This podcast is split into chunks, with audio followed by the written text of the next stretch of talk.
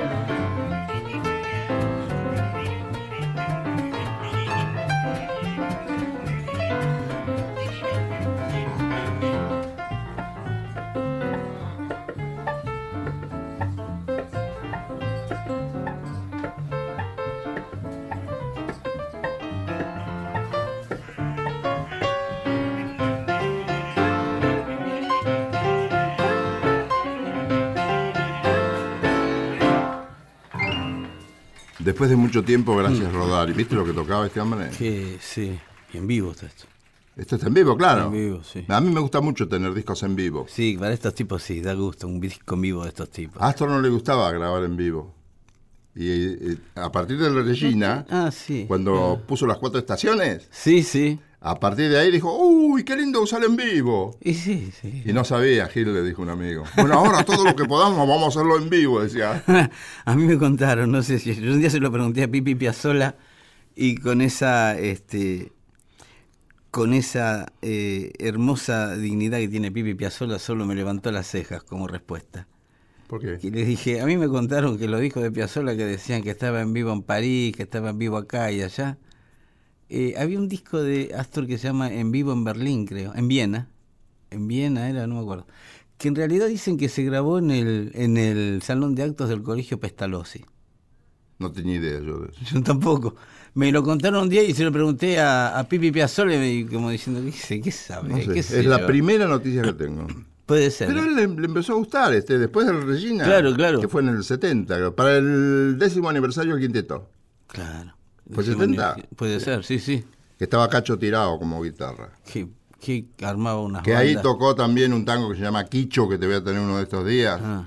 Que hay un solo de bajo que es un poema, lo mejor que yo he escuchado en mi vida. Ah, Mi agradecimiento al maestro Rodari, sí, que fue separado de Radio Splendid en ese tiempo, año 1960 y algo. ¿Qué quiere decir separado? Fue separado, Lo cesantearon, lo echaron Lo por echaron. razones políticas. Porque tenía pensamientos de izquierda. Pero Oíme, mamita querida, es posible lo Era que, bueno. es posible lo que sí. hemos vivido. Como hablábamos el otro día de que le cambiaba la letra a los tangos y todo. Es cosas que son muy... de- de- un día le voy a contar yo la historia de cómo se prohibió en la Argentina, con nombre y apellido, me voy a tomar el, el atrevimiento de decir quién fue, por cómo se prohibió Roberto Carlos en la Argentina. Había que prohibir Roberto Carlos, ¿no? Se lo ahora. radio, creo que era Radio Belgrano. ¿Lo tiene al negro Albornoz? Ay, maestro. Bueno, recién empezaba el negro Albornoz. Recién Maestro. empezábamos todos nosotros, de mi generación el negro Albornoz, ¿no? Es una voz de validez universal. Divino, uno de los tipos más Pero brillantes sí, que he conocido sí, en mi vida. No tengas ninguna duda. Como hombre, no como locutor, ¿eh? como No, hombre. no, está le- bien, pero como locutor le hace, le como hace honor a su hombría. Dios. Bueno, con el negro Albornoz cultivábamos un, un, este, amor profundo hacia una banda inglesa muy de segunda línea que se llamaba Doctor Feelgood.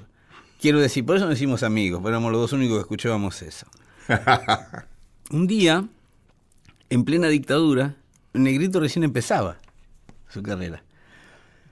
Parece que había muchos temas prohibidos. Y había unos temas que eran así, prohibidos, que nadie sabía. Había porque- carpetas Sí, así sí. de memorándum. Sí, ah, de, de- ¿Cuánto es esto? ¿15 centímetros? Sí, ¿30 20, centímetros? sí, 30. De alto de prohibidos. Bueno, un día estaba a la mañana. Había unas porquerías que era fenómeno que prohibían. Sí, menos mal, pero bueno, bueno. Eh, estaba el negro Albornoz a la mañana. Recién tomaba el turno el negro Albornoz. Turno de locutor, no sé qué. Sí, de locutor. Eh, y llegan dos o tres militares, así a lo bruto como entraban. ¿Y quién estaban los dijo acá? Porque parece que a la noche, se lo voy a hacer corta, a la noche habían pasado un tema que estaba prohibido. Que nadie sabía bien cómo se llamaba Eso el se tema. sepa probar. ¿Eh? Ah, Se hacía, yo eso lo conocía, pero. ¿Ah, sí? Claro, se pasaba para probar. Si no pasaba nada, daba Ah. otro pasito. Si no pasaba nada, daba otro pasito. Bueno, cuestión que acá parece que pasó algo. Se- a las 2 o 3 de la mañana pasó un tema, no sé, le van a, la, a los musicalizadores y no, la verdad no, no sé, acá está la lista, que no figuraba ninguno que, que estuviera prohibido. Aquí uno insistía de lo mismo, acá se pasó el tema, bla, bla, hasta que llegan, se la hago corta, ¿no? Llegan a la sala de locutores y estaba el negro Albornoz, recién medio dormido. Mm. ¿Y cómo acaba de pasar un tema? No sé, yo recién entro. Bueno, acá nadie sabe nada, bla, bla. Se empezaron a, empezaron a gritar al negro. Y el negro parece que dijo, ¿cómo era el tema? Que no sé, pero la verdad estoy mirando. No, los- era un tema que hablaba de que alguien ponía la mesa y se tiraban en la cama, hacer el amor. Y entonces el negro dijo, mire, puede ser cama y mesa de Roberto Carlos, que se llama cama y mesa, no tiene nada de prohibido. Y lo prohibieron. No. sí, por el negro prohibieron ese tema. Pobre cama y mesa pagó el pan. Porquería. Eh, bueno, esa era la brutalidad en la que vivimos. Bueno, ¿qué trajiste aparte? Mire, eh, Bob Dylan. Ah, aún hoy. Y la última obra de Bob Dylan, que es del año musical, ¿no? Que es del año pasado, es un, una trilogía de canciones clásicas, no muy conocidas algunas, del repertorio pop americano del 40 en adelante. Se tomó ese trabajo, Dylan ya no, no compone tanto, ya compuso todo lo que tenía que componer, entonces ahora empieza a agarrar canciones de otros y hace sus propias versiones de esas canciones. Que son discos muy interesantes, muy parejos todos, con muchas canciones que se conocen y otras que no. Pero no desentonan las que no se conocen de los grandes éxitos, ¿me explico? Yo entiendo. Eh, a mí me interesa mucho la carrera de Dylan, siempre me interesó. Siempre me interesó para ver qué está, por dónde anda, en qué anda Dylan. Como le contaba la otra vez, cuando apareció la batería electrónica, él hizo un disco de batería electrónica que no era igual a lo que escuchábamos todos. Eh, ahora agarra este, esta especie de... Se puede tomar como un compendio de la música pop americana, si se quiere, esa trilogía, que incluye temas que no se conocen y temas muy famosos, que al estar este, ahora interpretados por Bob Dylan y su banda, un Bob Dylan de setenta y pico de años, ¿sí? quiero decir, ya no con el rango de voz que tenía antes, ni con... Pero agarra unas canciones y las reposa. Y a usted cuando escucha el disco yo he notado que la gente reposa. Es un disco que lleva eso. ¿Le gustaría escuchar As Time Goes By? Sí, señor. ¿Por Bob Dylan ahora? Sí, señor. ¿Cómo no? Ahí lo tiene. You must remember this. A kiss is still a kiss. A sigh is just a sign. The fundamental things apply as time goes by.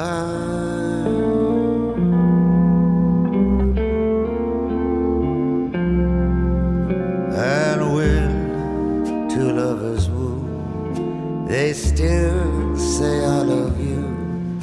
On that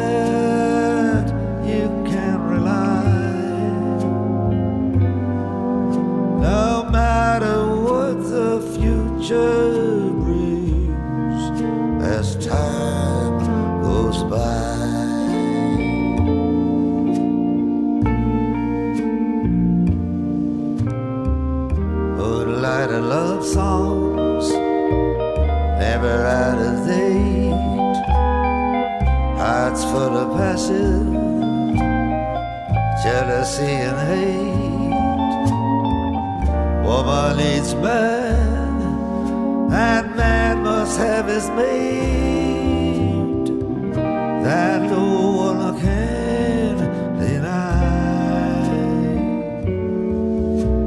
it's still the same old story. I fight for love and glory. A case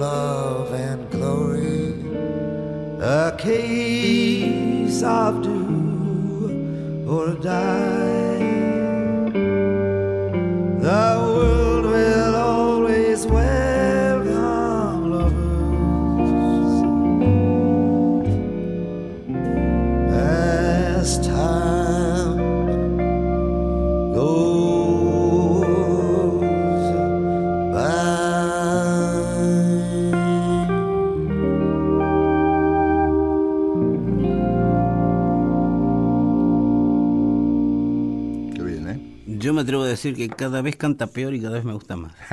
No, me pasa eso con Dylan. Es un, y esta canción, especialmente, yo no sé si es cierto, pero a mí me contaron que Casa Blanca, de donde sale esta canción, la famosísima película de Sí. Humphrey Bogart, que termina con esa famosa frase de Donde no, no dijo lo que dijo, ¿cómo es? Eh, Toca la de nuevo Sam. toca- sí, no dice eso. Dice que no dice. No, no dice, yo la vi un montón de veces y no dice eso. Pero bueno, está muy bien. que- Fuiste especialmente para Sí, sí, llegué a ese momento de la película, sí, sí. Que es cuando él entra a su boliche vacío y el tipo la está tocando y para y dice. No, no dice tocarla de nuevo, no dice nada. Se sirve otra vez que el tipo la toca de nuevo. Pero algo que poner. Algo que poner. No, pero tiene esa famosa frase entre él y Víctor Laszlo, Mm, que era el- ah. el- un gran hombre, Víctor Además, Laszlo. qué linda película. Qué linda película. Y qué linda mina la, la cosita esta, la. Sí. Ingrid Bergman. Eh, y esa famosa frase al final, que hoy es el comienzo de una linda amistad. Sí. Que es, es maravilloso ese final. Sí. A mí lo que me dijeron es que esa película se la habían rechazado de muchos estudios, ¿Ah, que ese final no era el final original y que lo hicieron en el momento, y que esta canción no era una canción que estaba incluida en la película y Y alguien que la película no existía. No, es que todo se hizo de rejunte esa película. ¿Ah, sí? Eran todos Mirá fracasos. vos, Mirá qué embocada. Y que incluso no le iba a hacer Humphrey Bogart, creo que le iba a hacer Victor Mature, uno de esos. Y no quiso y la hizo Bogart al final. Mature. Víctor, Ma- Víctor Mature. Ah, Víctor, yo decía, Mature, ¿quién será? Víctor Mature, ah, claro, Mature. Ese, decíamos para acá, viste que era una película Víctor Mature, Víctor Mature. Mature. Bueno, eh, este tema es de esa película. Parece que no, no encontraban el tema y uno dijo, apaga que acá te rebotaron una en una película otra que está bueno. Y salió esta canción. ¿Te acordás, Flores, que el otro día trajiste una versión de un extraordinario hombre de tango, Lucio de Mare, tocando el piano? Sí. Yo te traje la orquesta de Lucio de Mare. Ah. Porque la orquesta de Lucio de Mare, Sí. Cantando Raúl Verón, te conté una anécdota que cuando lo- Verón en ese momento estaba con la orquesta de Calor, el cuarenta y pocos, Mm. y le, le dijo, ¿no quiere venir conmigo? Sí, bueno, cómo no. El lunes firmamos. Bueno, pero antes fírmeme en esta servilleta. Sí, sí, en el boliche se lo Sí, pues, se quería asegurar. De Mare era la sensibilidad tocando el piano, la sensibilidad arreglando, gran arreglador. Sí. Y vas a ver a través de este tango, el piano, una de las funciones del piano es unir frases. Pasaje, pa, pa, pa, pa, pa, pam, pa, pam, pam, pa, pa, pam, y une con la otra frase. De Mare era un especialista en hacer ese tipo de cosas y en coordinar en un sonido agradable no solamente toda la orquesta, sino también la voz del cantor. Por eso Verón fue el gran cantor de De Mare y De Mare fue la gran orquesta que, que- en la que estuvo Verón. Sí, sí. Yo te voy a invitar a escuchar un tango que- a- para que apreciemos juntos esta manera de tocar que es tan, tan distinguida por otra parte, tan estética, de, tan, tan embellecedora del género, y que es un tango que al que se le obligó a cambiar la letra a Mansi.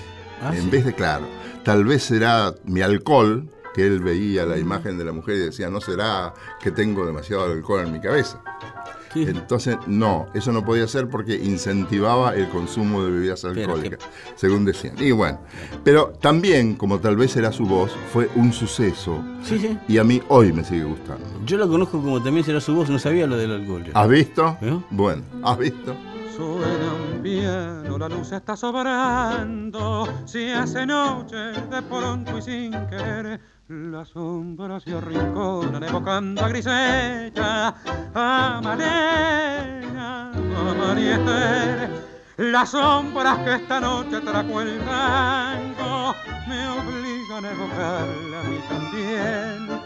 Bailemos que me duele estar soñando con el brillo de su traje de satén.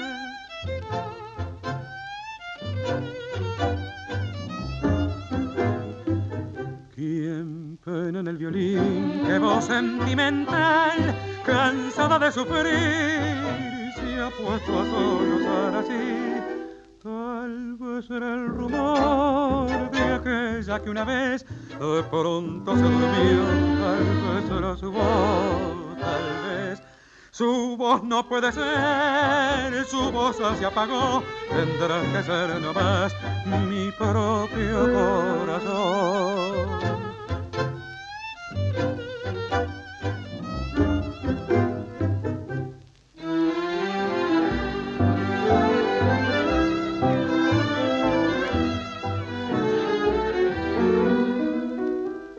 Tal vez era el rumor de aquella que una vez eh, de pronto se durmió, tal vez era su voz, tal vez su voz no puede ser, su voz ya se apagó, tendrá que ser nomás mi propio corazón.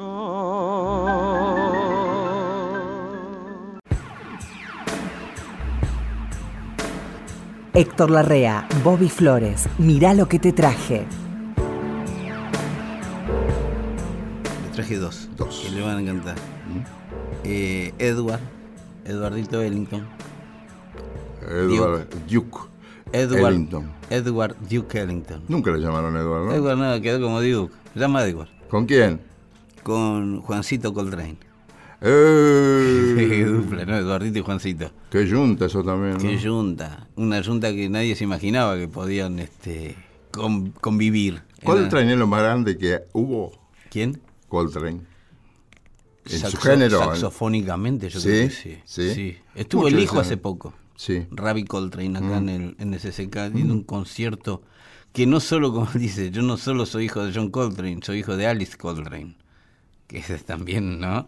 Alice ha hecho discos Sí, ¿no? eh, y muy espirituales, muy elevados los discos de Alice Coltrane. Ajá. Muy, muy compinche con el ex amigo de su marido, Pharoah Sanders, Ah, que han hecho discos sensacionales, que se llaman Pranavananda, Virumbidanga, tienen esos nombres hindúes. ¿Ah, sí? Sí.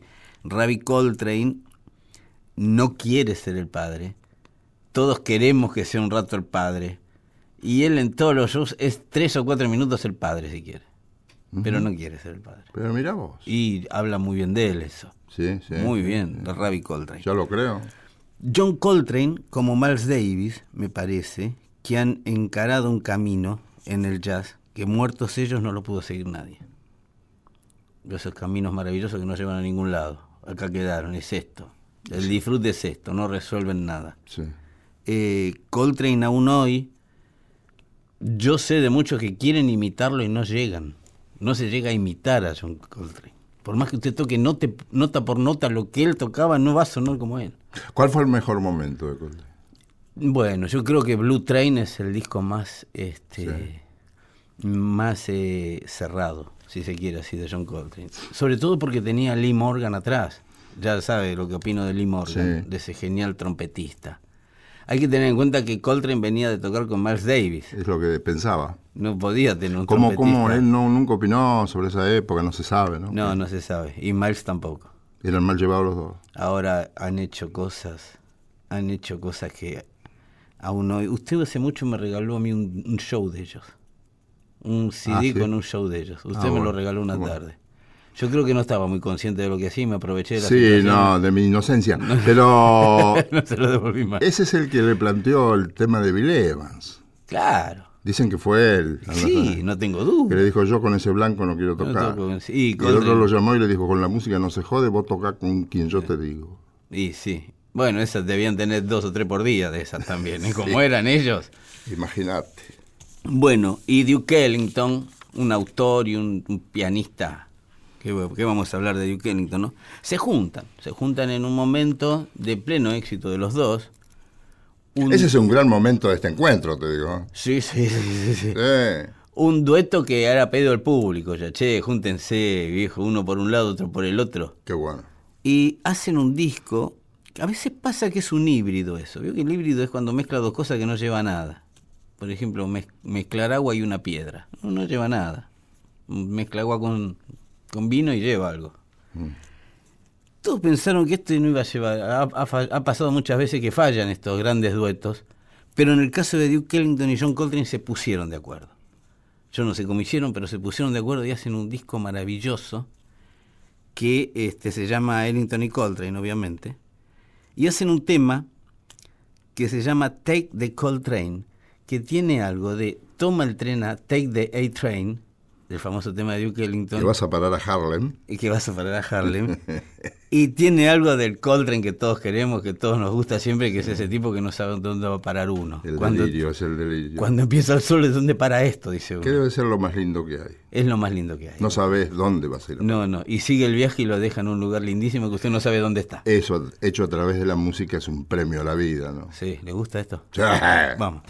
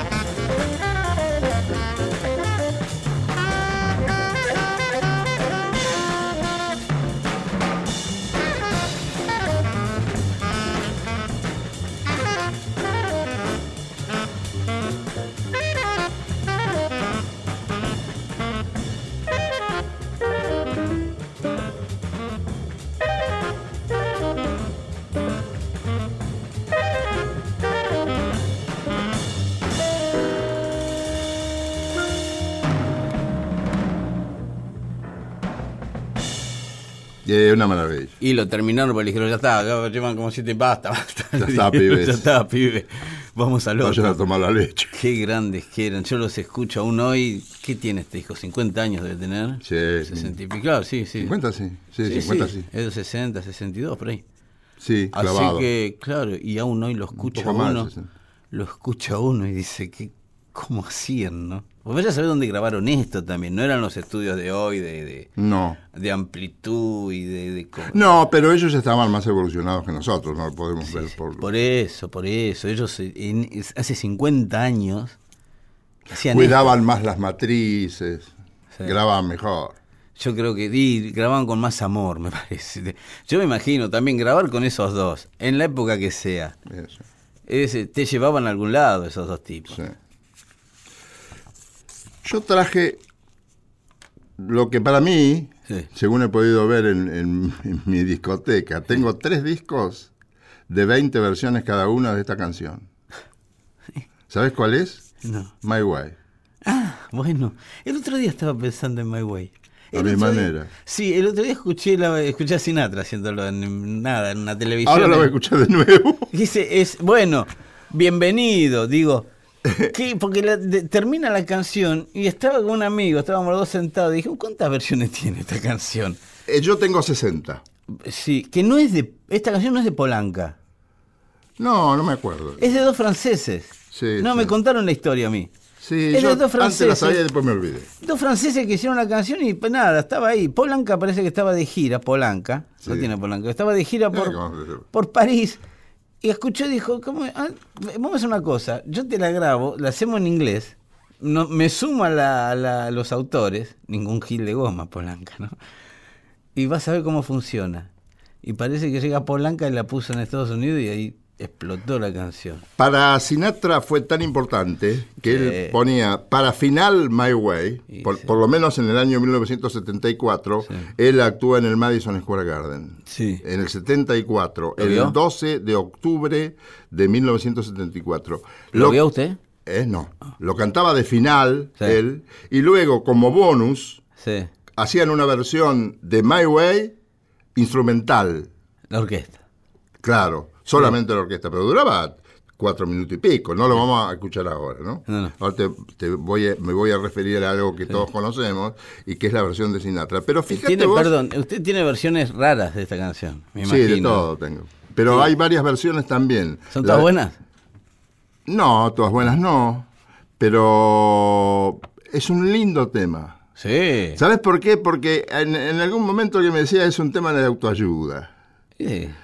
Y ahora el final está aquí, y entonces enfrento el telón final, dice el protagonista. Sí. Mi amigo, le diré sin rodeos, hablaré de mi caso, del cual estoy seguro. He vivido una vida plena, viajé por todos y cada uno de los caminos, y más, mucho más que esto, lo hice a mi manera. Y desarrolla el tema, el protagonista, Sí. el relator, diciendo que puede haberse equivocado, y mucho, pero no tenía manera de hacerlo diferente porque era su manera.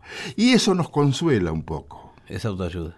Eso yo lo hablaba hace muchos años con mi hija más grande y era un poco que no autoayuda en un sentido peyorativo, No, no, no, no. sino en el buen sentido. Claro. Es decir, Gil, todos hacemos lo que podemos. Sí. Si hemos, hemos metido la pata sin mala intención, y bueno, ya está. Fue mi manera. Fue mi manera, pido perdón por lo que he hecho de malo, pero ya no lo puedo arreglar. Cuando alguien te dice, mira, el pasado no se puede arreglar, No, tratar de, ser, de, de hacerlo mejor ahora y lo que viene, claro. es un poco consolador. Es un poco un paño fresco Sí, una caricia. en la llaga. ¿Vamos a escuchar Sinatra? Me encanta. Dale. This is Paul Anka and Don Costa. And now the end is near, and so I face the final curtain. My friend, I'll make it clear. I'll state my case, of which I'm certain. I've lived a life that's full, I traveled each and every highway and more, much more than this. I did it my way. Regrets, I've had a few, but then again, too few to mention. I did what I had to do. I saw it through without exemption. I planned each charted course, each careful step along the byway, and more, more than this, I did it my way. Yes, there were times, I guess you knew, when I bit off more than I could chew. But with it all, when there was doubt, I spit it out. I grew tall through it all and did it my way. I've loved, laughed, and cried. I've had my fill, my share of losing. But now, as tears subside, I find it all so amusing to think I did all that. And may I say, not in a shy way, no, no, not me. I did it my way. For what is a man? What has he got? If not himself, then he has not to say the things he truly feels and not the words of one who kneels. The record shows I took the blows and did it my way.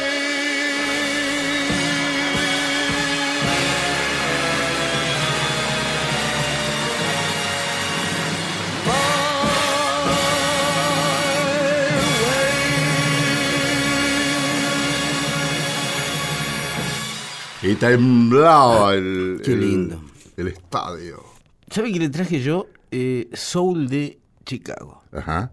El soul de Nueva York es más soul este, muy apto para todo público. Motown. No sabía eso. Quiero Motown. decir, Motown es de Nueva York. Gente que se tenía una escuela, Tamla Motown. Tamla Motown. Tamla era el sello original. Motown era un subsello que después termina comiéndose a Tamla. Solo negros, ¿no? Solo negros. En el principio, ya después no. Ah, por eso. Claro. Me acuerdo, yo me acordaba Sí, que después vi gente. que- No, después sí, sí. Creo que el primer blanco que contrataron fue este Bobby Vinton. No cuajaba. No, pero tenía un éxito y dije, vení acá. Dale.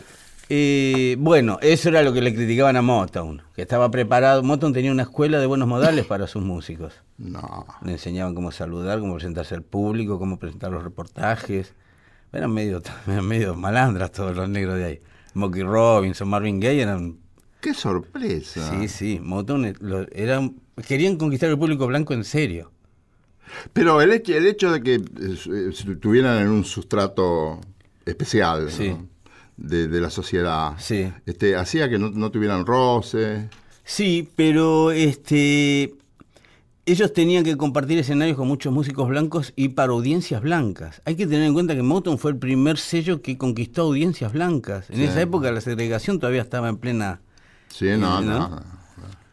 Después está el Soul de Filadelfia, que es quizás el segundo en orden de importancia, que tenía el sello Stax y tenía como este as de espadas un dúo de autores que eran Gamble, Kenneth Gamble y Leon Huff, que han hecho cantidad de éxitos. Llegaron a casa. Sí, y eran de Filadelfia. Sí. Otro sonido, más vientos. Estos no eran tan condescendientes con el público blanco, a esto les importaba un carajo. El público blanco, nosotros estamos acá y nos va bien, y, y si quieren venir, vengan, y si no es lo mismo, nos arreglamos igual. En el medio aparece Chicago, un, un polo musical de la misma importancia que Filadelfia y Nueva York. Sí. En Chicago aparece Curtis Mayfield. Curtis Mayfield no transó con la Motown, que lo quiso contratar toda la vida, y él dijo que no. Tenía su propio sello en Chicago que era... Chicago a lo largo del siglo fue varias veces Sí. importantísimo en la música del jazz. Y ¿eh? en el soul, el blues y el jazz fue... Desde la sí, época de Armstrong, te digo. ¿eh? Sí, sí, sí, sí. Lo que pasa, usted conoce Chicago, Sí. vio lo que es Chicago. Sí, sí. No puede hacer media cuadra y no encuentra tres lugares para donde hay música. Una maravilla. No, no. Bueno, Curtis tiene Yo su fui por la música. Sí, yo también. No, yo fui con los Rolling Stones. Ah, bueno. Sí, Ah, sí. bueno. Claro, eh, los Rolling Stones empezaban por cábala sus giras en año impar en Chicago. No me digas. Sí, sí. Eh, y estuve ahí en... No te has privado de nada, pibe. ¿eh? En ese sentido, no, no, no, en ese Y sentido. bueno. Bueno, eh, tenía su sello en Chicago, Curtis. Le voy a ir al final de la historia de Curtis. Eh, vendió su propio millón de discos, le iba muy bien, no tenía ninguna necesidad de firmar con otro sello más grande, ¿sí? En el año ochenta y pico, en pleno éxito de Curtis Mayfield, ¿sabe qué le pasa? Una descarga, el, el- terror de todos los músicos de rock, jazz y soul que andan con instrumentos eléctricos, se desata una tormenta en medio de un show, él sigue tocando y una descarga eléctrica le pega un patadón la guitarra y lo deja cuadripléjico. ¿Sí? Sí, qué desgracia. cuadripléjico. Estuvo ocho, nueve años sin, sin grabar. El último disco de Curtis Mayfield lo grabó con el hijo. Se llama New World Order, el nuevo orden mundial. Estoy hablando del año 1990 y pico, ¿sí? Eh, y lo grabó con el hijo. ¿Y sabe cómo lo grabó? Porque al ser cuadripléjico, él no puede hablar y respirar al mismo tiempo, porque el diafragma no le anda, ¿sí? Entonces lo grabó línea por línea, en el mismo tono que había dicho el anterior. Lo hacía grabar una línea el hijo, ahora respira, vamos a lo que sigue. Ahora es un disco genial, genial. Ya se lo voy a Y es genial porque mantener la, la- la- la afinación. Es, es, Es y un es un disco sensacional. Bueno, ya le voy a traer este. Ahora le traje uno del gran momento. A mí me gusta rescatar los grandes momentos de Curtis Mayfield. Que era ese momento donde aparecía, empezaba a aparecer la música disco, ya la gente empezaba a bailar ritmos de músicos negros. Y Curtis ya la venía haciendo hacía tiempo, ¿sí? Curtis tiene una particularidad que me dijo, a mí me la, me la rescató, eh, ¿sabe quién? Jimmy Cliff, el jamaiquino, que era muy fan de Curtis Mayfield. Un día eh, en mi programa es un tema de Curtis Mayfield, yo le pregunto por Curtis Mayfield y me dice, Curtis, ¿sabe cuál era lo bueno de Curtis? Que componía con la guitarra, me dijo. ¿Ah? Como Bobby Womack, como Lenny Kravitz. Qué diferente al tipo que compone con el piano. Casi siempre componen con el piano. Casi siempre, entonces el, el guitarrista, Bobby Womack, compone con la guitarra. el piano es más completo. Sí. El, al rocker, a los que venimos del rock, el tipo que compone con la guitarra no llega más que el tipo que compone con el piano. Ah, no sabía. Inevitablemente, por una cuestión sonórica, nada más. ¿Quiere escuchar a Curtis Mayfield haciendo una canción sensacional que se llama Tripping Out? Claro que sí. Vamos. I'm tripping out. I'm tripping out over you, babe. Over you, babe. I'm tripping out. I'm tripping out